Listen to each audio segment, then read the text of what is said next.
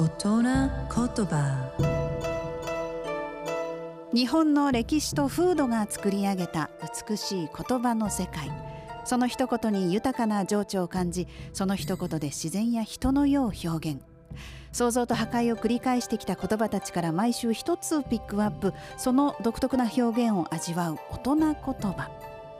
今週の大人言葉は大会は塵を選ばず広い海はどんなゴミでも受け入れます、まあ、だからってポイポイ捨てすぎちゃって今大変なことになってるんですけどね、まあ、でもそんな感じで度量が広くてよく人を受け入れることの例えです。度量が広くこう襟好みしない、まあ、そんな例えの言葉です。でこの言葉が登場するのは室町時代の絵物語おとぎ草子浄瑠璃十二段草子なんですが、まあ、その室町時代当時には浸透していた表現というふうに考えられている言葉です。大会は塵を選ばず。美しい日本語を味わう大人言葉でした。